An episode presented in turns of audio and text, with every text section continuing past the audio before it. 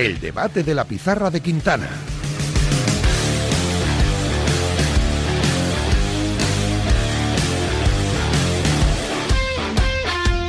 Son las 5 y 6 minutos de la tarde, arrancamos ya el debate aquí con Adrián Blanco y Nahuel Miranda. Presente, aquí estamos. En el estudio Juan Magozalo tenemos a Emilio Contreras. ¿Qué tal, Emilio? ¿Cómo estás? Hola, ¿qué tal? Buenas tardes. Vaya partidazo el Athletic Girona. Qué maravilla, sí. Bueno, yo creo que mm, nos faltó un poco que, que el Girona, bueno, pues pudiera, no, no hubiera estado quizá tan, tan flojo en determinados momentos en el aspecto defensivo, que yo creo que es un poco lo que le apelanizó esta temporada. Y aún así tuvo dos para Pero empatar. aún así estuvo muy cerquita de, de empatar al final. Bueno, yo creo que esto es el gran mérito del, del Girona. Eh, ha llegado hasta aquí y hay que reconocerle que incluso, bueno, pues no sé, echabas un vistazo ayer el, eh, con una defensa como la que tuvo ayer. eh, es un equipo que está compitiendo como, eh, bueno, y está siendo el segundo mejor equipo. O sea que Hasta el punto de que perder en San Mamés, decimos, ay, que podía estar mejor. Perder en San Mamés, ¿eh? Sí, que han perdido todos salvo el Real Madrid. También está aquí con nosotros Julián Escudé. ¿Qué tal, Julián? ¿Cómo estás? ¿Qué tal? Buenas tardes. ¿Ya te has, te has repuesto de lo de este mediodía? ¿Del mediodía? Sí. No, estoy ya todavía pensando, analizando, pero como siempre, quizá cambiar de entrenador o, o cambiar de raqueta. ¿Tiene, tiene una zurda, Julián Escudé. Brutal, ¿no? Del pie. Ah, no, no, no, no. Ahora al lago, ¿no? Después de pegarle el palo, Eso, después, después eso, de demostrar no sé. poca clase en la victoria, Miguel le dice, no, no, tiene una zurda. Le pregunto si ya se ha recuperado porque, porque Esto bueno, es como- ha terminado cansado, Esto ha co- corrido. co- ¿eh? como el entrenador que alaba al rival después de ganarle. Sí, Eh, yo eh, aprendo una rápido, rabia, aprendo pero, rápido. pero encima le has vacilado.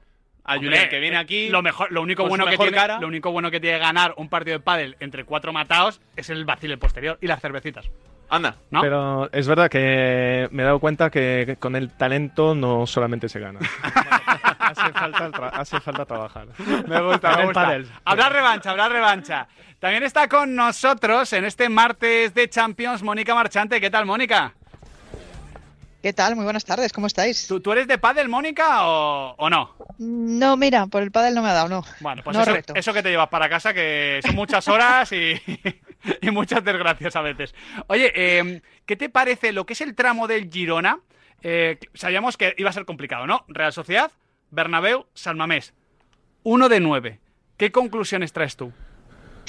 Pues que han pagado carísimo sus errores, ¿no? Especialmente ayer, porque al final dos errores puntuales eh, decidieron el partido, que fue un partidazo, es cierto, pero no sé, tengo la sensación con el Girona un poco que es verdad que que siempre hemos dicho que hasta el tramo final no íbamos a saber realmente si tenía opciones de ganar el título o no, Mm. pero tengo la sensación de que han pagado carísimos dos errores puntuales que quizás, eh, bueno, pues otros equipos los tienen y no les cuesta tan caro, ¿no? Eh, quiero decir, eh, han nadado muchísimo y al final se han quedado en la orilla de una manera muy cruel. De hecho, a mí me llama la atención que en la entrevista post partido habla Arnau Martínez con los compañeros de Dazón y habla de tres derrotas, eh, de las tres últimas derrotas, porque es un poco la sensación que le deja al grupo. Y, y, claro, yo creo que es normal que a Mitchell se le insiste y se le repita constantemente, oye, a nivel mental, ¿cómo vas a levantar a los chavales? Eh, porque venían con la confianza por las Yo- nubes y ahora se encuentran con un panorama Pero muy diferente. a mí me ha gustado lo que ha hecho Mitchell. Mitchell nunca ha hablado de Champions, nunca Sí. ha hablado de Champions, y ayer, después del 1-9 perdiendo en San Mamés, dice que ve al equipo eh, para disputar la Champions. Me parece curioso, o sea, quiero decir, cuando las cosas iban bien, bajaba, y ahora que las cosas, no digo que estén mal, porque el 1 de 9 Sí. podía estar, eh, sube, ¿no? Levanta un poco. Sube, yo lo vería más al contrario, porque durante muchos meses hemos hablado de un Girona que quizá podía pelear por, la, por el título y esta vez que está viendo que ahora le está costando sumar, intenta quizá bajar de frente a su plantilla de decir, mira, dejamos de hablar de título, solamente nos vamos a, a Pero, ser pero más ellos, no- ellos nunca han hablado, lo que, bueno, de forma pública, de forma interna, estoy seguro que con sus familias, hombre, sí, claro, seguro Sí, que ha no, pasado. no, por supuesto. Por eso que yo creo pensar que, bueno, ayer sobre todo lo que, lo que durante muchos partidos lo hacía a la perfección eran salida de balón en campo propio desde su propia portería. Y ayer hemos visto que cuando realmente muerde, como, como es el Bilbao, pues realmente dos fallos y dos errores y dos goles. Ahí se está notando que ahora un poquito las piernas le pueden pesar, le puede salir un poquito más de- de- de estrés en ese momento y lo paga a la primera. Claro, es verdad que en ese sentido hay que darle mucho mérito al Athletic por el partido que hace, porque vuelve a demostrar que en San Mamés es un equipo incomodísimo cuando aprieta arriba y que se juega Stop. lo que quiere el. Athletic de, de Valverde, pero sí es cierto que ayer el Girona cometió errores que no venía cometiendo en la construcción del juego cuando nos hemos pasado todo el curso diciendo, oye, qué bien juega este equipo, qué bien sale desde atrás, qué valiente es, qué atrevido, qué manera tan coherente de jugar con los futbolistas que tiene, pero ayer lo pagó caro. Yo creo que va a repuntar, pero sí que es cierto que una semana o un fin de semana para tratar de recortar al Real Madrid después del empate en Vallecas, eh, que como decía ayer Miguel Ángel Román, es que tampoco me parece un tropiezo. O sea, eh, quiero decir, eh, damos como tropiezo todo lo que no sea ganar para los grandes, pero Vallecas, San Mamés, yo qué sé, Benito Villamarín, son, son, son estadios complicados Sí, sí. per se. Al final el Real Madrid saca un puntito más y es un puntito de los que eh, se notan, Emilio, porque son tres partidos. Al tener seis puntos y gol verás, son tres partidos los que le saca el Bueno, y sobre todo la sensación también de que el Madrid en el- los dos duelos directos con el Girona yo creo que le ha pasado por encima, quitando los 10-15 primeros minutos en Montilivi.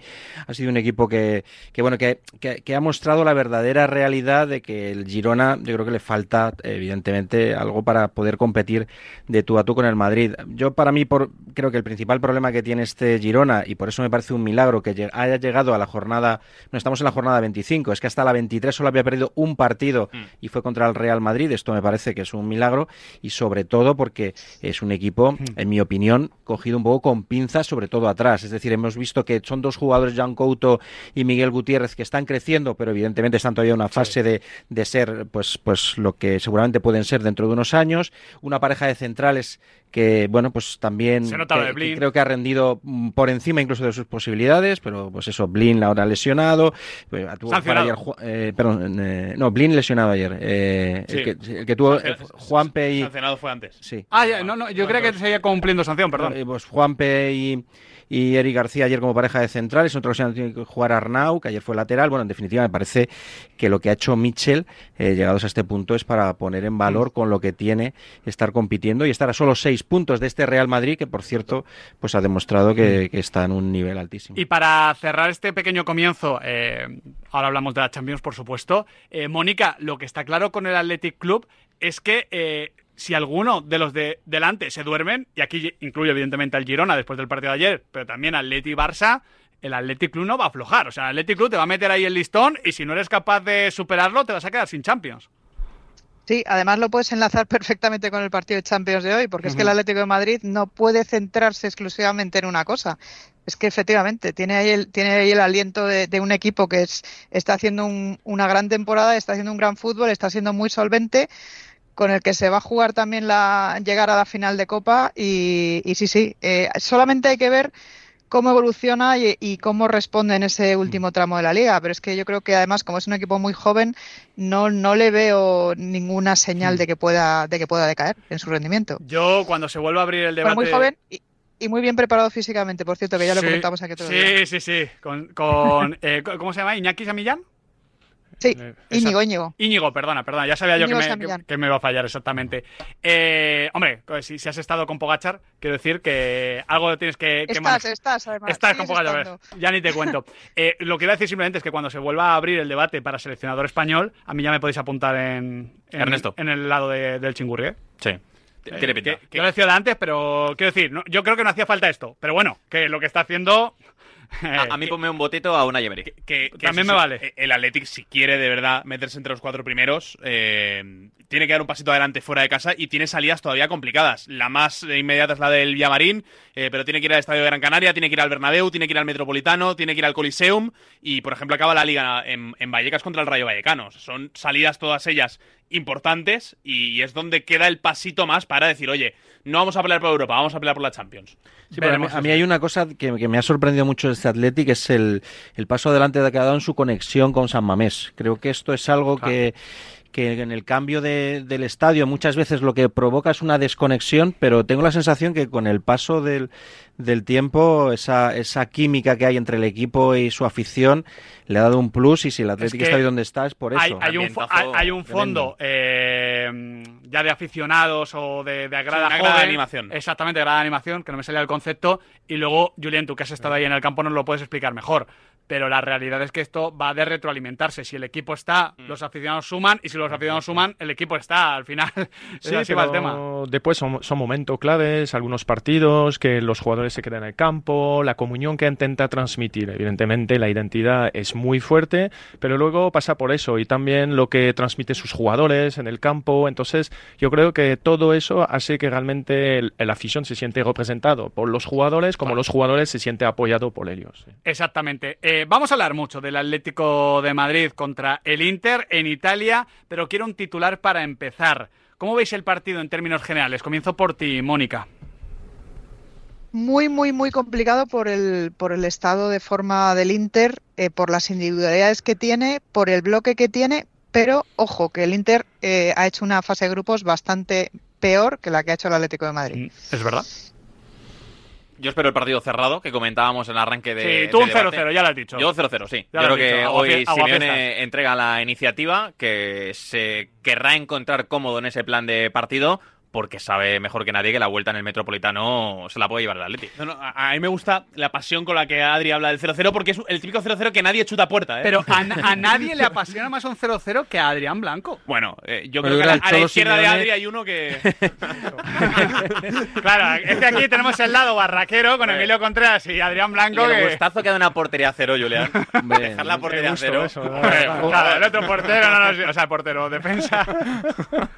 Bueno, no, lo que, lo que quería decir es que me parece que hoy es el partido. O sea, creo que la, la eliminatoria hoy pasa por, por Milán. Eh, creo que el Atlético de Madrid lo que ha demostrado, o sea, uno de los problemas que ha tenido este año es que fuera de casa ha sido un equipo en ocasiones muy vulgar que tiene enfrente a, a un Inter que bueno pues que tiene pinta que, mm, que va a ganar su liga que está de dulce que pero siempre pensábamos que es un equipo que atrás es muy difícil hacerle gol pero que también arriba este año con, con la pareja eh, Lautaro Turán pues está increíble. Entonces, bueno, pues me parece que hoy es el partido. O sea, si el Atleti es capaz de salir vivo hoy y por eso creo que va a pasar el plan de partido del Cholo Simeone. Empatar hoy es ganar, ¿no? en la eliminatoria. Empatar eso hoy, vamos, oro. Entonces, bueno, no sé si incluso una derrota por la mínima podría ser un no, sería un mal resultado. O sea, yo creo que ahora mismo el Atlético de Madrid lo que tiene que tener la sensación de que, de que va a llegar a su, a su estadio y que con su gente va a ser capaz de, de todo. Pero para eso necesita llegar vivo. Entonces, bueno, creo que hoy es el,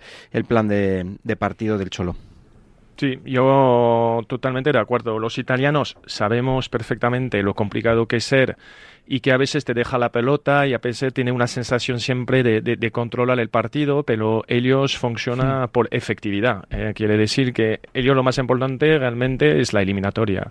Dentro de eso, creo pensar que, bueno, conociendo a Simeone, el Atlético de Madrid, que le gusta ese tipo de partido, de competir donde no son ni favoritos, donde saben que va a ser difícil, donde saben que va a tener que ser Ahí se crece el. Atleti. Eso, Seguro. se siente ahí muy duro eh, atrás y construir en eso y construir su victoria y el mensaje de- del Cholo siempre va hacia eso. Entonces para mí yo creo que le viene un, un equipo perfecto para demostrar realmente lo que, lo Mm. que son de, dentro de esa eliminatoria, por supuesto, y dentro de esa plantilla también que es bastante, bastante equilibrada. De hecho, eh, ya que estamos hablando de mensajes de, de entrenadores, Nahuel, eh, me quedo con lo que. Luego vamos a escuchar varias cositas de, de Simeone para hablar de claves del partido, ¿eh? pero me quedo porque utilizó varias veces la comparación con el Real Madrid.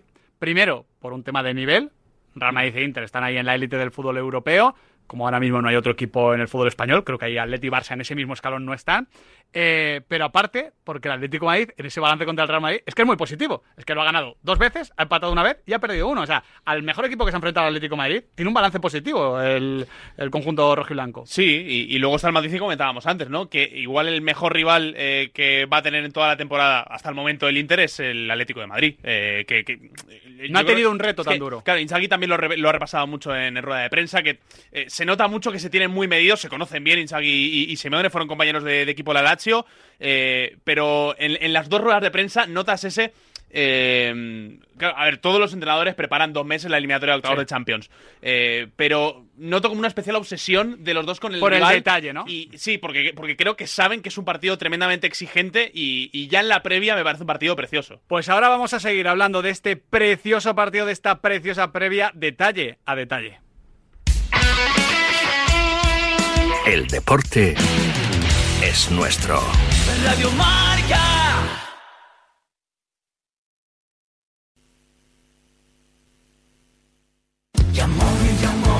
¿Vendes tu coche y está bien cuidado? ¡Te lo compramos! ¿Quieres poner el precio para su venta? ¡Lo vendemos por ti! ¿También quieres comprar un coche? ¡Úsalo como parte del pago! Yamóvil, compramos coches bien cuidados y ahora ven a conocer nuestro nuevo concesionario Yamóvil en Alcalá de Henares. Una de cada dos personas tiene los niveles de colesterol elevados. ¿Conoces los tuyos? Oxicol con monacolina K y berberina te ayuda con una cápsula al día a mantener los niveles de colesterol bajo control. Oxicol, porque cuidar tu salud cardiovascular nunca ha sido tan fácil. Oxicol, porque cada latido cuenta. Pregunta en tu farmacia. Tenía que ser de Kern Pharma. Este mes en Yamóvil enamórate de nuestros coches con punto azul. Hemos bajado los precios a cientos de coches con punto azul para que ahorres mucho dinero. Solo en Yamóvil cada punto azul es un flechazo. Y ahora ven a conocer nuestro nuevo concesionario Yamóvil en Alcalá de Henares. Se va el sol y llega parrado a las once y media. Sale el sol y vuelve parrado a las cinco y media de la mañana, justo antes de a diario. Se va el sol y llega parrado. Goles con Pedro Pablo Parrado. Todo el deporte que no sabes, te lo cuenta él. Radio Marca. Sintoniza tu pasión con las voces del deporte. Espera que sigo. Se va el sol y llega parrado. Sale el sol y vuelve parrado. Muy bien. ¿A que sí? 10 años de Marca Plus, juegos interactivos, premios, reportajes, fotogalerías, vídeos. Marca Plus es la publicación oficial del Giro, la Copa Davis, la Hexagon Cup y ha sido premiada varias veces a nivel internacional. Marca Plus. Descárgatela a través de la app o la web de Marca. Y por el aniversario, sorpresas y premios exclusivos. Colaboran Marca y Radio Marca. El deporte es nuestro. Radio Marca.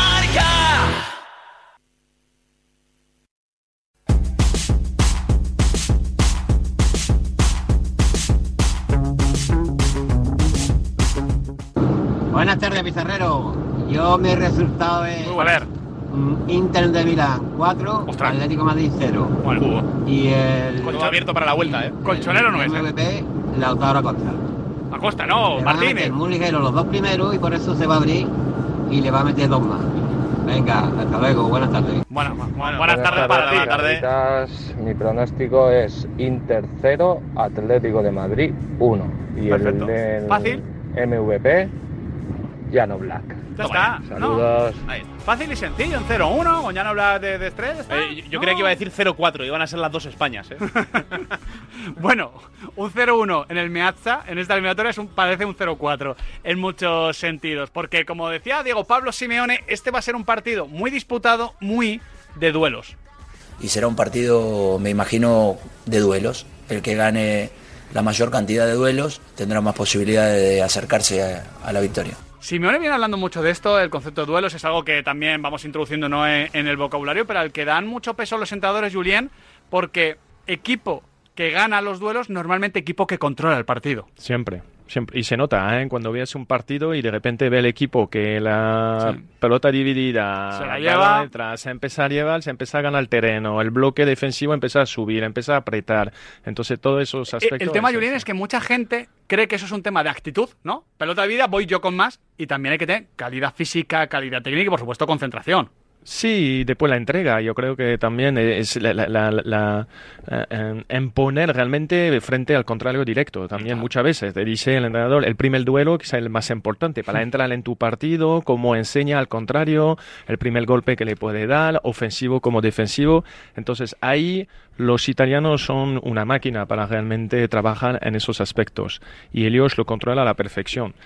Simeone tiene un ADN italiano también, que decir, por su pasado, por su forma de jugar, por su forma de, de- de transmitir a los jugadores. Por eso que yo veo, mañana tengo que pensar a Simeone fuera de Atlético Madrid, es que lo veo en Italia, Italia. sí. Y por supuesto, entonces de ahí yo creo que le gusta enfrentarse a esos equipos y ver cómo puedo ganar el partido frente a su, a su contrario. Y seguramente todas sus, las decisiones hoy más de tácticas, eh, las decisiones de qué jugadores, en las dudas que puede tener el 11, van todas encaminadas en esa dirección, ¿no? Si apuesta por Reinildo Reinildo Lino es claro. o por Saúl en vez de por Barrios o por Llorente en vez de Correa, entiendo que todo va en esta dirección, la, la- la opción de ganar duelos, de ser un equipo físicamente más competitivo ante un rival que ahora mismo pues está demostrando que pues eso, que, que hay pocos equipos que tengan este despliegue físico y que jueguen a este ritmo. A mí la única duda que me genera el Atleti en este tipo de partido y demás es el tema de la línea defensiva. Porque Alberto Yogo suele utilizar el concepto está muy lenteja para decir que, que está que le cuesta. Y hombre, Bitzel está muy lenteja. Lentejita. Jiménez. Sí, te Bueno, pero si También, juegas- y, y Hermoso sí que eh, es de eh, un poquito más preparado, pero Hermoso también es el más falible. Entonces, a mí ahí ante Lautaro y Turán, espero que no haya muchos espacios Claro, alrededor. pues eso. Yo creo que al final es juntar más, juntarte más cerca de Oblak y, y bueno, y si te, se ocurre alguna oportunidad salir, pero normalmente hoy O el sea, equipo va a juntito estar atrás. muy cerca, muy muy juntito de, de Mónica, tú Y- también y que juegue Renildo. Y que juega Renildo. Mónica, ¿tú también imaginas ese Atlético Madrid? Hombre, no voy a decir el del Manchester City, ese 5-5-0 del que hablaba antes Adri, pero, Pero parecido. pero parecido.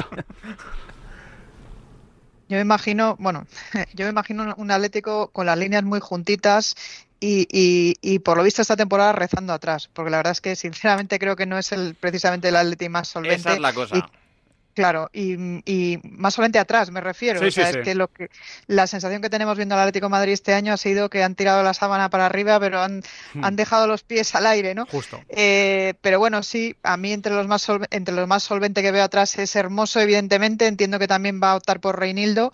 Y, y- y bueno, y vamos a ver, pero sobre todo, eh, pues eso, un equipo muy juntito. Y también es verdad que, que el Atlético cuando ten- en, en los partidos más, en el partido para mí más complicado, que fue con el Feyenoord, fuera respondió, ¿no? Entonces, bueno, yo tampoco soy tan tan pesimista, insisto, viendo eh, o, o- o me agarro a pensar primero que el Inter su prioridad absoluta ahora mismo es, es eh, repetir, eh, conseguir ese scudetto y, y segundo que, que su fase de clasificación, bueno, quedó detrás de la Real Sociedad Sí, sí. y no fue una gran fase, o sea, fue muy Roma, ¿no? En cuanto a en cuanto a goles sobre todo, pero es verdad que en este momento pues es un equipo muy potente y lo está demostrando en la Liga italiana y hay que temerle y sobre todo respetarle y hacer muy muy buen partido para sacar un buen resultado que como decís sería incluso perder por la mínima. Claro, pero es que ese rezar con lo de atrás el Atlético es que no ha funcionado en toda la temporada. Mm. Eh, Es que yo por, yo por eso no veo el, el encerrarse.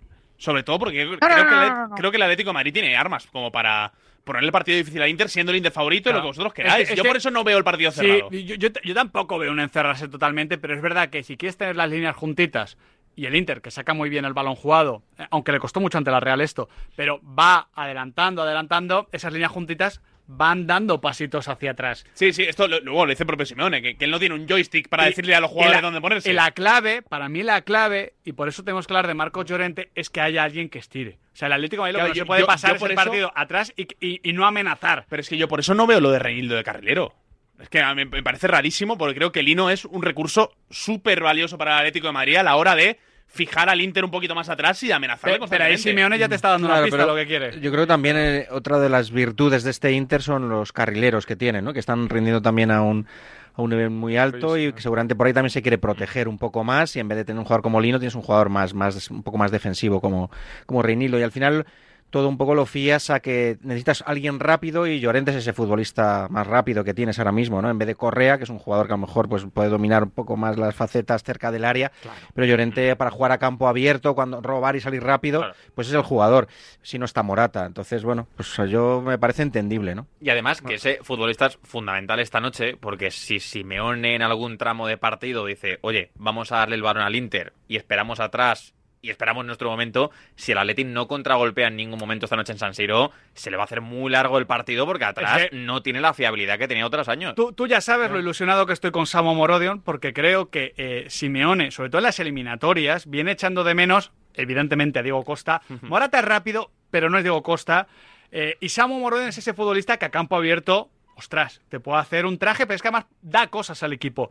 Marco Llorente tampoco es Samo Morodion, tampoco es Diego Costa, pero sí que creo que es un futbolista que ahí puede ganar ciertas batallas. Esto es lo que decía Diego Pablo Simeone ayer sobre el que hoy, en teoría, debe ser el acompañante de Antoine Grisman.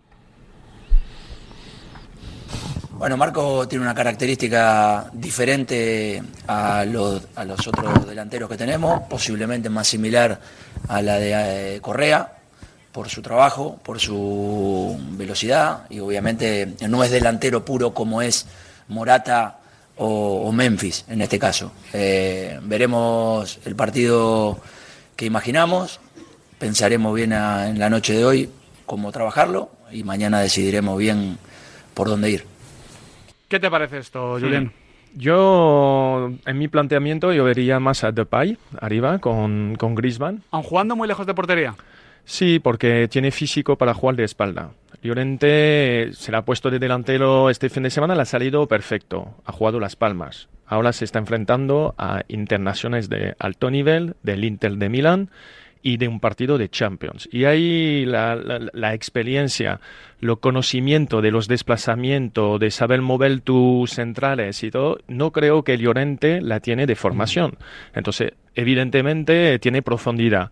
Gol, es verdad que los goles que ha marcado ha sido de gol de rechace, estaba bien colocado, no ha creado ocasiones realmente él solo y desequilibrio de, de manera individual. Entonces, Idebay es un delantero de formación y además últimamente tiene gol, aparece, No, en el se área le ve con ganas. en el área es el que Entonces, más lo veo también inspirado es. Exacto, y con Griezmann se pueden encontrar ahí a la pérdida de balón, con balón un poquito para intentar proteger, porque finalmente Llorente yo lo veo mucho más de frente a la portería contraria Mm. que realmente un juego más de espalda. Sí, a ver, yo, yo creo que si el partido está en, en los duelos. Tengo una noticia que darte ahora, Nahuel. Eh, no, no, que digo, a mí me convence Llorente porque creo que, que te puede dar eso de estar lejos de la portería, de presionar mucho, de ganar duelos. Eh, yo por ahí sí que veo una facilidad un poquito más peleona, a pesar de que, que Memphis está creciendo fuera del área y demás. eh, me convence lo de, lo de Llorente. Me está despistando muchísimo Sí. que, que me quieras dar la Es noticia que y esté estoy, yo hablando. Te estoy mirando ilusionado. Eh, sé que tienes a Julián Escudé a tu derecha, ¿vale? Sí. Pero ¿quién es el central favorito de tu vida? Ah, sí, ya sé cuál es la noticia. Diego Godín. Diego Godín vuelve al fútbol. Sí, no, pero no es, no es fútbol profesional. Bueno, pero, hombre, ya el centro recreativo por hongos no Sí. me sonaba a, a superélite en Uruguay. a la Liga de Medios esto. Claro, claro. Bueno, es una liga amateur del interior de Uruguay, sí. Pero vuelve a jugar con, con el Chori Castro. Sí, sí, sí. ¿Pero que esto que es? Como, como una liga... Eh, creo que son eh, campeatos. eh, claro, el fútbol en Uruguay fútbol? está muy. Sí, sí, ¿De el fútbol, fútbol pero, 11? pero- Sí, sí, sí. eh, pero, ¿Cuál eh, fútbol? Deja que te lo explique. Eh, en, en Uruguay el fútbol profesional está muy centrado en Montevideo y luego en el interior de- del país hay unas ligas inter- interdepartamentales que se le llama, que son entre todas las comunidades que tiene Uruguay, pues ir jugando partidos y demás. Creo que es una liga por el estilo, donde va a jugar Godín. no se le ve muy ilusionado a- No, hombre, a no, Nahuel. no, es que claro. ¿Tú conocías al centro recreativo por hongos? No, no lo conocía. Me ha gustado el nombre. Vale, Pero- vale, bueno. pero- Joder, no, yo no, te- claro, yo yo, yo, pensando, traía- guau, no, pero- me, me suben el sueldo, chicos.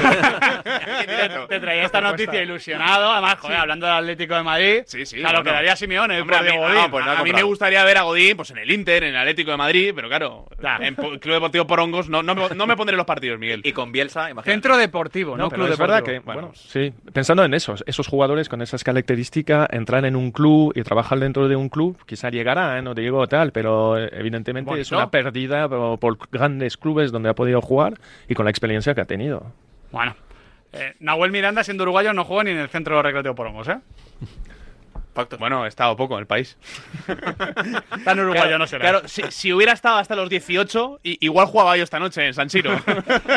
Os quiero preguntar por nombres propios. Eh, te lanzo el primero, Mónica. Jano Black. Si, si, si esperamos una, una buena eliminatoria del Atlético de Madrid, esperamos unas cuantas paraditas de Jano Black. Sí, que por cierto no ha estado en su mejor momento en la primera parte de la temporada, Por pero ya le, pero sí, pero también es verdad que, mm, que ha mejorado y que ha tenido buenos partidos. Oye, quiero aclarar una cosa, ¿eh? yo no estaba diciendo que el Atleti se encerrase atrás ni mucho menos cuando he dicho lo de a rezar. A rezar me refiero porque el Atlético de Madrid ha tenido errores groseros Sí, sí, sí. esta temporada atrás y, y lo que me refiero es a rezar para que esos errores no se produzcan hoy porque te pueden costar no el partido, sino la eliminatoria, ¿no? Por, por- Eh, por eso hablaba de Oblak- porque al final, eh, Claro. yo honestamente creo que la defensa algún error va a cometer. Y por ejemplo, el Atlético de Madrid defiende muy mal la frontal del área. Y en la frontal del área, en Kitarian, Varela y Chananoglu, tiene un disparo espectacular. Pero luego está Oblak. Siempre te queda Oblak. Y por eso me parece un nombre capital. Me fío, me fío de él, ¿eh? Me fío de Oblak, o sea que lo ha demostrado además en Europa y, y entiendo que para este partido, con la máxima concentración y estando en, en mucho mejor momento que, que al principio de temporada, eh, esperemos que tenga una buena noche hoy. Yo también me fío de Oblak, aunque no es el Oblak que hemos visto en grandes eliminatorias de Champions que ha salvado muchas veces al Atlético de Madrid. De ya la- no es tan seguro, la claro. de las ligas. Ya no es ese portero y si pueden fallar los centrales, a Oblak también le hemos visto fallar ¿eh? en partidos con Atlético de Madrid. Yo estoy esperando un, un franchute, Griezmann. Te, te iba, te iba a lanzar a Antoine, así Por que- supuesto. Franchute Que- puedes decirlo tú, ¿eh? No nosotros. No, yo francés. Por supuesto, después de, de- de su partido en el banquillo el otro día, pues esperando realmente encontrarlo a la mejor versión de, de- Antoine, su lado efectivo y su lado donde realmente aporta recorrido a la salida de balón para intentar calmar los ataques enteristas. Entonces, espero que para él también va a ser un buen partido para demostrar realmente su, su calidad, su nivel de vuelta para el final de temporada. Claro, es que siendo un partido de duelos, como lo estamos describiendo y como lo describía Simeone, el mejor futbolista del eliminatorio lo tiene el Atleti. Lo tiene el Y es Griezmann. Y es Antoine Griezmann. Si Griezmann brilla esta noche en San Siro, el Atleti estará mucho y más digo, cerca de y te digo más, Lautaro y Marcos Turán me encantan, pero lo que hizo Griezmann ante Atlético de Madrid en Copa, creo que no lo puede hacer ninguno Ante el Real. Madrid. Ante el Madrid. ¿A quién te he dicho? Ante el Atleti. Ah, perdón, ante el Real Madrid. Sí, en propia no se marcó. No, no, no, no lo hizo Griezmann, pero de eso inventarse dos goles de la nada, Emilio, él lo Sí, hace. Bueno, a ver, a ver, yo creo que el problema de Griezmann es que hemos visto que en este momento de la temporada, que es el momento decisivo, cuando llega, cuando tienes que intentar pues, meterte en la final de la Copa del Rey, cuando llega a los octavos de final de la Champions, cuando la Liga se ha puesto un poco más complicada, no hemos visto a Griezmann quitando algún mm, detalle puntual, ¿no? Entonces, bueno, mm, yo creo que es que quizá la decisión de sentarle en el banquillo ante, el ante Las Palmas llegó un poco tarde, porque ha sido cuando ya ha visto Simeone que no tenía otra opción, que tenía que darle descanso para, para jugar hoy. Y bueno, eh, siempre esperas lo mejor de un futbolista, de un futbolista como, como Griezmann, pero bueno, eh, vamos a ver, vamos a esperar, eh, porque no nos ha dado señales en estas últimas semanas, ¿no? Yo creo que ha venido, ha llegado demasiado agotado, pero hoy es el día, o sea, es el día que, que tiene que aparecer. Yo creo que desde, desde aquel día, no sé, yo creo que desde el día de Montjuic, eh, pues en estos tres meses o dos meses y medio no hemos visto la mejor versión de Griezmann, quitando Hmm. eh, detalles contra el Real Madrid. Y bueno, hoy es el día de, de Antoine Griezmann. Un partido de Griezmann bueno te hace la editorial mañana, ¿eh? Hombre, lo- lo la, la tengo historia de redención Sí, sí, con sí. San Siro... El, el hecho de, bueno, ha- han hecho realmente cuatro meses con Morata que han sido excepcional Sí. ah, arriba y eso nos ha dado muchos partidos, muchos minutos. Es verdad que con Morata, que fija mucho más los centrales, le deja un poquito más de espacio para estar libre y poder controlar mejor el juego. Ahora con el cúmulo de partido, por supuesto, descanso merecido por los años que lleva y mejor lo prefiero ver ahora, de, ahora hasta final de temporada. Hay un jugador que está muy bien y vuelvo a partido de duelos, Rodrigo de Paul. Mónica, Rodrigo de Paul es de los que están bien de verdad. Sí, sí, sí, está bien de verdad y además yo creo que el- para mí de lo mejor del Atlético de Madrid esta temporada el crecimiento y el salto de calidad que ha dado Rodrigo de Paul, ¿no? Que recuerdo haberle escuchado en una entrevista en Universo Valdano con Jorge que le faltaba dar ese, ese salto en el Atlético de Madrid en cuanto a jerarquía, en cuanto a, a creerse un jugador importante en el equipo, eh, como lo es, por ejemplo, la selección argentina. Y justo después de esa entrevista, precisamente durante la Supercopa de Arabia, sí tuve la sensación de que estaba Hmm. dando precisamente ese paso que se exigía a sí mismo, ¿no? Yo creo que ha crecido muchísimo y que es un jugador, pues, de los que puede ser importantísimo en un, en un día como hoy. Y respecto a lo que estabais diciendo antes de Griezmann, mm, no sé si el Excel de los minutos de juego de Griezmann este año eh, ha sido muy acertado y, y lo digo por la siguiente razón. Es verdad que ha dado muy poco, pero es que yo a Griezmann le he visto fundido. Le he Sí, visto fundido sí, en sí. Arabia Saudí.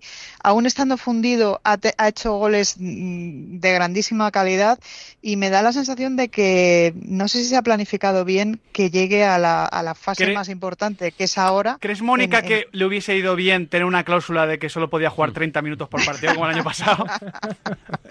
Lo que no sé si con esa cláusula estaría el Atlético de Madrid donde está, ¿no? Pero sí que es verdad que tengo la sensación como que ha descansado muy tarde. No sé si estaba así previsto y estaba previsto Mm. que el partido contra, contra Las Palmas, por, por ser un partido a- teóricamente más asequible en casa, era el, el día que tenía que descansar. Eh, Es que Mónica, lo, lo que le ha jugado en contra a Griezmann es que hasta este mes de enero-febrero no hayamos visto al mejor Correa. Sí, pero aquí hay una crítica también que suele hacer el aficionado rojiblanco. No sé si es una crítica fácil o no, yo, yo la transmito porque además no, no estoy dentro y no entiendo de esto. Pero hay críticas desde hace dos, tres años a la preparación física del profe Ortega Sí. porque los equipos llegan, del Atlético de Madrid llegan Bueno, cansadotes.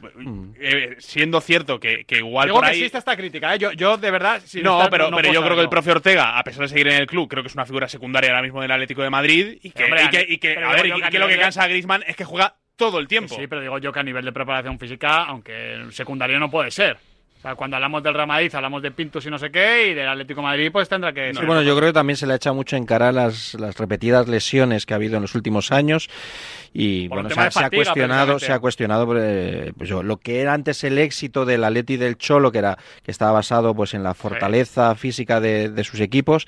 Ahora es verdad que se ha puesto que se ha puesto en cuestión, ¿no? pero yo sí creo que hoy el medio campo del Atlético de Madrid con Rodrigo de Paul al frente, que creo que es el que está mejor de los tres, con Coque que hemos visto cosas buenas en estos últimos partidos y con la duda de Saúl que es el que mm, Ojalá, ¿eh? Pero. Sí, pero bueno, yo creo que hoy, hoy seguramente va a apostar por él porque es un jugador que tanto como su experiencia como su físico, la ayuda en el juego aéreo, le puede ayudar en un partido como hoy, pero sin duda Barrios parece que está un poco por encima, pero hoy quizás sea un partido más para Saúl. Veremos, veremos eh, qué pasa hoy en el Giuseppe Meazza, pero más o menos el guion del Atleti Inter o del Inter Atleti lo tenemos claro, ¿no? Más o menos. El del Napoli Barça. Buah, ni idea. Más complicado. Ni idea. Ahora os pregunto por ello. Si para ti un paquete no es una caja, sino una persona, entonces te interesa el seguro de moto de línea directa, con el que además de ahorrarte una pasta, tendrás cobertura de equipación técnica para casco, guantes y cazadora. Cámbiate y te bajamos el precio de tu seguro de moto sí o sí. Ven directo a lineadirecta.com o llama al 917-700-700. El valor de ser directo. Consulta condiciones. Dime, Pilar. Oye, ¿sabes que Yastel me ha vuelto a mejorar la tarifa? Ya, y por el mismo precio que sí. ¿Y sin pedirlo? Claro, es que esto te hace mejoras así porque sí. ¿Y qué va a ser lo próximo? ¿Que me cambien a mi marido por Jesús Vázquez? Pues cualquier cosa.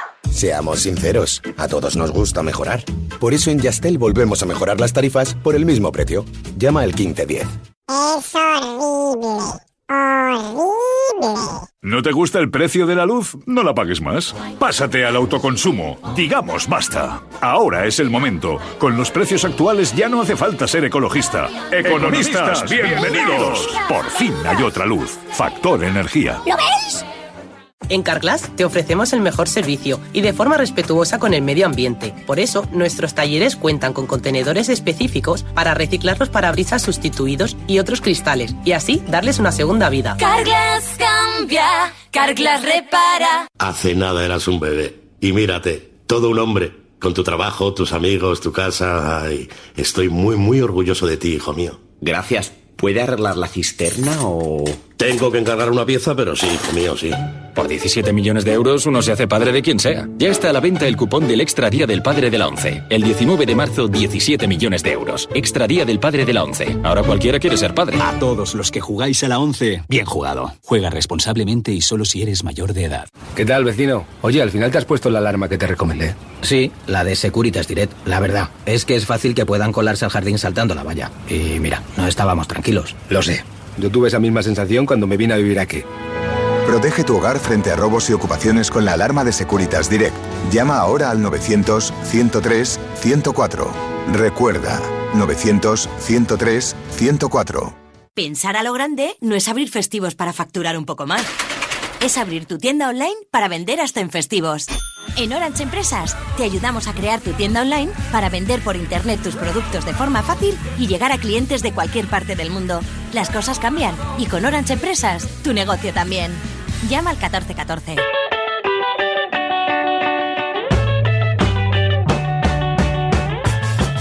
Hola pizarritas, Internacional de Milano 3, Atlético de Madrid 1 con doblete de Lautaro y el otro tanto Di Marco. Un fuerte abrazo a toda la pizarra de Quintana. No quiero ser aguafiestas del fútbol español, pero, me parece que pero- el Inter puede dejar encarrilada la eliminatoria este martes va, con un 3-1. Para no y para mí el MVP será Di Marco, que dará par de asistencias y será un incordio en esa banda izquierda. Mucho Abrazo dimarquista, ¿eh? Sí, sí. Es muy bueno. Muy bueno, ¿eh? Mola mucho. Jugador, jugador que tú le ves las primeras veces y dices, uy, paquete. No no no, No, no, no, no, no. Bueno, bueno, ¿eh? Bueno, de verdad, es un puñal y tiene gol. Y tiene. Marcó un, golazo. eh, allá por noviembre, diciembre, recuerdo que marcó un golazo por la escuadra, uno de estos goles que dan la vuelta al mundo. En todo caso, hablemos de, del Napoli-Barça. Eh, todo lo que podamos pensar del Barça. Hay que multiplicarlo por 5 para hablar del Napoli, hasta el punto que ya lo contábamos antes, a cambio de entrenador dos días antes de una eliminatoria Champions. Que esto, hombre, lo más habitual no es el punto, es que como sabemos cómo está el Barça, Mónica, lo primero que debemos preguntarnos es cómo debe afrontar el Barça la eliminatoria, ¿no? Porque lo que no se va a quitar el Barça es el peso de favorito. O sea, todos damos al Barça como favorito a pesar de sus problemas. Sí, sí, sí, es cierto. Pero claro, es que el, el, problema de esta eliminatoria no es el Nápoles, es el propio Barça. Porque le hemos visto, claro, le hemos visto un, en, en, partidos como por ejemplo el del Barbastro a un nivel muy por debajo de lo que uno espera del, del Fútbol Club Barcelona. No sé, yo entiendo que el, el Granada no... le mete 3 en el Just Compagne, el Villarreal exacto. le mete 5.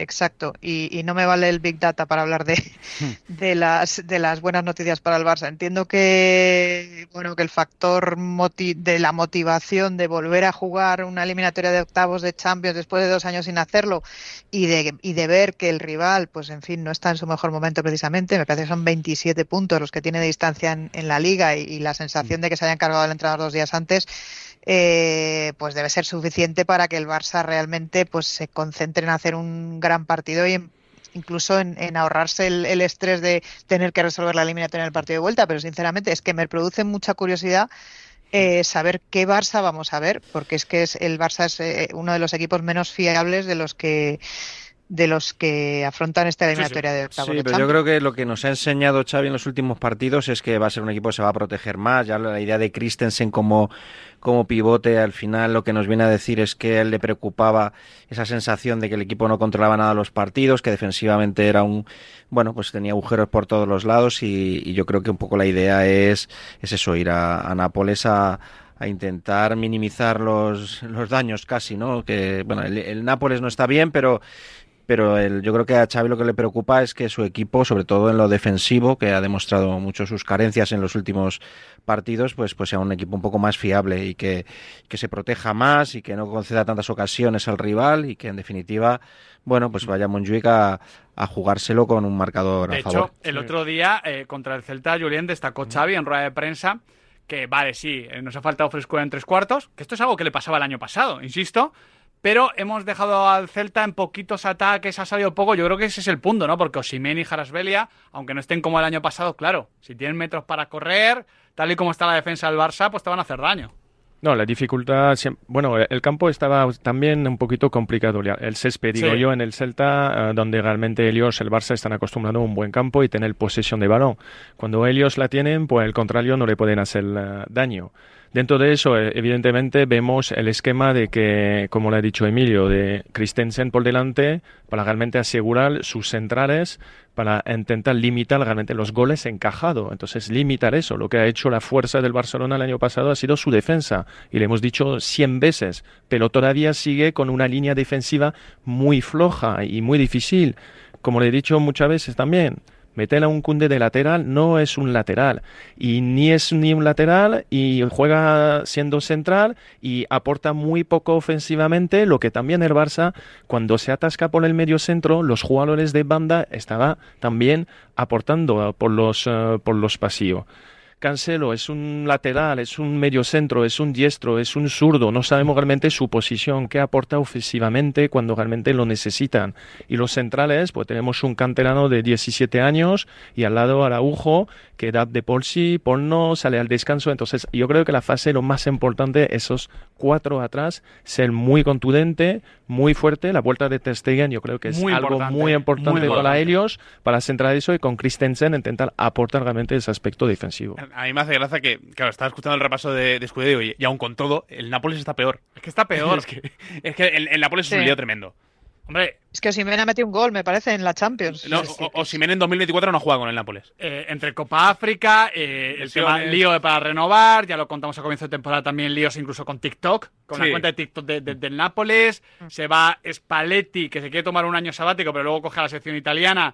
Eh, traes a, a Walter Massarri en 2023. Se, se va el director, se va el director deportivo y, y de la mente dice, oye, como mi hijo tuvo buen ojo con lo de Cabarasgelia, pues que se quede mi hijo director Claro, deportivo. claro. eh, Tiene buen- cuenta el- de Boy Scout. El entrenador de, de la selección eslovaca, que sigue siendo el seleccionador, ahora también es el seleccionador, o sea, el entrenador del Nápoles. Sí, sí. Eh, ostras, es que claro, dicho así, está peor y tiene peores jugadores que el Barça. equipo. Que yo creo que es lo que debe imponer el Barça en la eliminatoria. De, de Laurentiis se carga de entrenador dos semanas después de decir que, que, no- que pase lo que pase, que Macharri a tope, eh, de una La- rueda de prensa delirante. La eh, ratificación, ¿no? No, no, Mítica. yo me- eh, por curiosidad, me he puesto la rueda de prensa de, de Laurentiis, un poco valorando lo que es el mercado y tal. eh, y después de, bueno, de. Él siempre que le critican saca aquello de, bueno, es que sin mí este club no estaría aquí, que seguiría siendo un club de tercera, que patatín y patatán.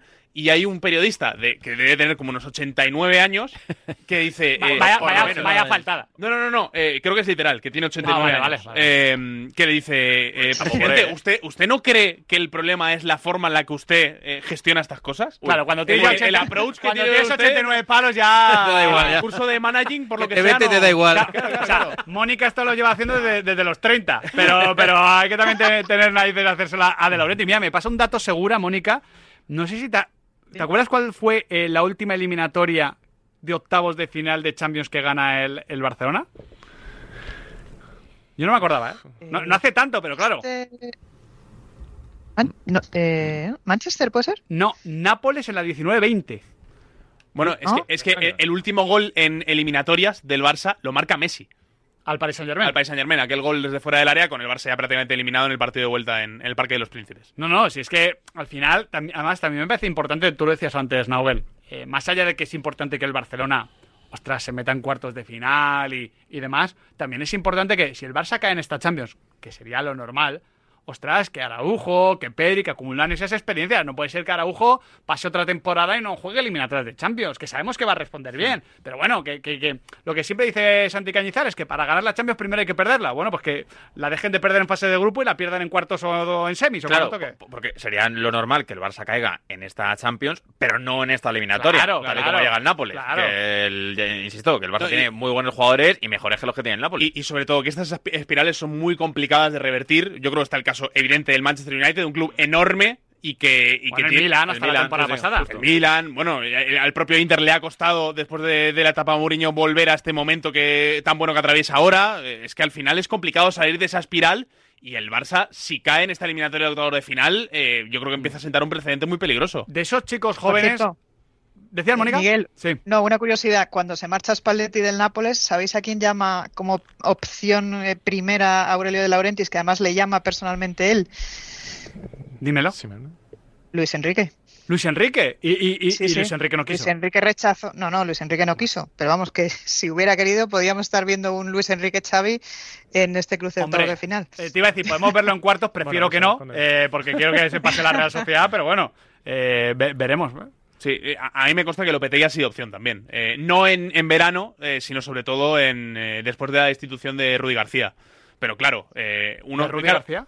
Sí, de Rudy Ah, bueno, en sí, sí, sí, claro, sí, sí, sí, claro. Que, que a principio de temporada. Sí, sí, o sea, en sí, verano sí. todavía tenía club, El que, Lopetegui. el que- el que empezó la temporada, sí. Sí, sí, sí, no, Eh, no. que el- eh, claro, es que ha pasado ya tanto que. Me iba a llamar Sarri, o sea. Claro, son tres entrenadores. Eh, claro, el, el tema es, eh, esto lo, eh, lo contábamos otro día, eh, el Nápoles se sienta con Tiago Mota en verano Ujú. y le dicen, oye, eh, Tiago, queremos que seas el entrenador, a él le parece bien. Que al suena ahora para el Barça, ¿eh? Sí, que es, que es el típico entrenador que lo hace bien en Italia y que puede entrenar a un Nápoles, ¿no? Un poco Mitchell, para decirlo de Sí, alguna manera. sí. Eh, y claro, él dice, vale, el Nápoles me gusta, campeón de Italia, jugamos Champions. Eh, claro, el tema proyecto, ¿qué? ¿El director deportivo quién es? Y claro, de la dice, bueno, el director deportivo soy yo. ¿Qué pasa? ¿Ti- ¿Qué pasa? ¿Tienes algún problema? Pues ya- claro. Y el, otro, y el otro dice, bueno, me quedo yo en Bolonia, que tengo al mejor director deportivo de Italia. Pero, pero lo y ya está. Pero lo simplifica mucho todo, ¿no? Ya, ya sabes a quién llamar. No, no, claro, claro. Eh, no, hay, no hay consejo de administración para echar Claro, al entrenador. Luego el informe se pierde por ahí. Claro, el informe lo hace el presidente. El entrenador nuevo se anuncia en el Twitter personal del presidente. Claro, es que, es que eso, de verdad, que es que es un disparate. Claro, claro, es que si lo tuviéramos aquí nos de- haría el programa todos los días. Decimos muchas veces, no, el Barça es un club presidencialista, coño, claro. Eh, si pones el ejemplo de- del Napoli... Hombre, la foto, la foto del palco va a ser brutal. Bueno, yo quiero hablar de uno de los protagonistas del terreno de juego, Emilio, la Minya Mal. Porque es lo que decimos antes. Oye, exigencias, ninguna. Pero la realidad es que ahora mismo es muy importante en el Fútbol Club Barcelona y que si el Barça quiere pasar, pues en cierta manera necesita un buen partido de la Minya Mal. Bueno, yo creo que es el jugador diferencial. A mí me parece que una de las eh, cuestiones que también se le pueden echar en cara a Xavi durante buena parte de esta temporada es que eligió a Rafinha en un buen tramo de la temporada en vez de la Yamal, que, que yo creo que cada vez que había jugado se ha demostrado tener un poco todo y ser ese futbolista que, que le gusta a Xavi además, un jugador que, que desborda, que incluso tiene gol. Y bueno, vamos a ver, es una prueba de fuego para un futbolista que, bueno, que todavía no es ni mayor de edad, pero que está demostrando que es el jugador arriba que está a un mayor nivel. Es otro partido también para, para ver a Lewandowski, eh, pero insisto en que a mí me parece que lo que va a pasar mañana va, mm, debería un poco el Barça eh, centrarse más en, en mejorar todos los eh, bueno todos los problemas que ha tenido en lo defensivo porque bueno yo creo que arriba algún gol hará entonces si es capaz de solucionar todos esos eh, to- todas esas debilidades esas fragilidades que ha mostrado en toda la estructura defensiva creo que el, O sea, entre un buen partido de la Viña Malo, uno de Raúl, eh, uy, de Raúl, de Ronald Araujo, ¿tú te quedas con el de Araujo? bueno, yo creo que le va a venir mejor al Barça, por lo menos en el partido de, de mañana. Eh, yo creo que luego será el día de, de los delanteros, pero yo creo que ahora la sangría que tiene el Barcelona defensiva es lo que tiene que, que corregir y las decisiones que está tomando Xavi van un poco en esa dirección. Luego arriba, pues eso puede ocurrir que Lamin te resuelva un partido, Lewandowski, que en- sin estar bien en este 2024 nos ha demostrado, bueno, algunas, bueno, pues, pues esos detalles de, de hacer goles. Y bueno, vamos a ver, pero me parece que el partido pasa más por atrás que por, por los de delante. Por cierto, Mónica, para, para finalizar el, el debate, quería preguntarte por un tema que a ti te toca de cerca y que nos has ayudado a, a comunicar a todos y a visibilizar, que es el tema de la ELA. Hoy ha estado Sí. eh, Juan Carlos Unzué compareciendo ante cuatro o cinco políticos, no más. Cinco. Cinco diputados, Cinco. concretamente, sí. Vale, eh, Sí. gracias por ser exacto, ¿vale? Eh, Yo quería dar la horquilla porque a uno le he visto medio dormido. Y Unzué, que no se tapa nada y no se tiene por qué esconder nada, ha sido muy claro. Qué absoluta vergüenza lo que pasa en este país con el tema de la ELA. Fíjate que, eh, como siempre, Juan Carlos ha estado muy certero en su mensaje y, y ha disparado, disparado donde más duele. Yo estaba viendo la comparecencia en directo y es, es lo piensas y dices, eh, realmente solo cinco diputados han podido asistir hoy a, a esa reunión con los pacientes de la ELA. Pero realmente es aún más grave que esto, eh, Miguel, es que hace dos años se aprobó por, De forma unánime. en, en ese mismo Congreso la ley está. eh, para la ELA. Eh, esa ley nunca se llegó a aplicar, siendo aprobada por unanimidad. Ningún partido reclamó por qué no se estaba aplicando. Y, y bueno, pues luego pasó lo que todos sabemos que pasó, se disolvió el Congreso, nuevas elecciones y es volver a empezar otra vez desde la casilla de salida. Es realmente vergonzoso porque los pacientes, si hay algo que no tienen, los pacientes de ELA, es tiempo. Como no dan votos, no mueven el culo los que lo tienen que mover. Qué vergüenza. Aún así, eh, gracias a Juan Carlos Unzué por visibilizar esa Siempre. lucha que es particular, pero que en realidad es de todos. Mónica, muchísimas gracias como siempre. Un abrazo muy fuerte. Que quería acabar el debate de esta manera. No es el tono más ese, pero es lo más importante. Emilio Contreras, muchísimas gracias. Un abrazo a todos. Y Julien Escudé, un placer. Muchas gracias. A la tercera será la vencida. Seguramente. A la vuelta, más Champions, la rueda de prensa de Xavi y la de Frenkie de Jong.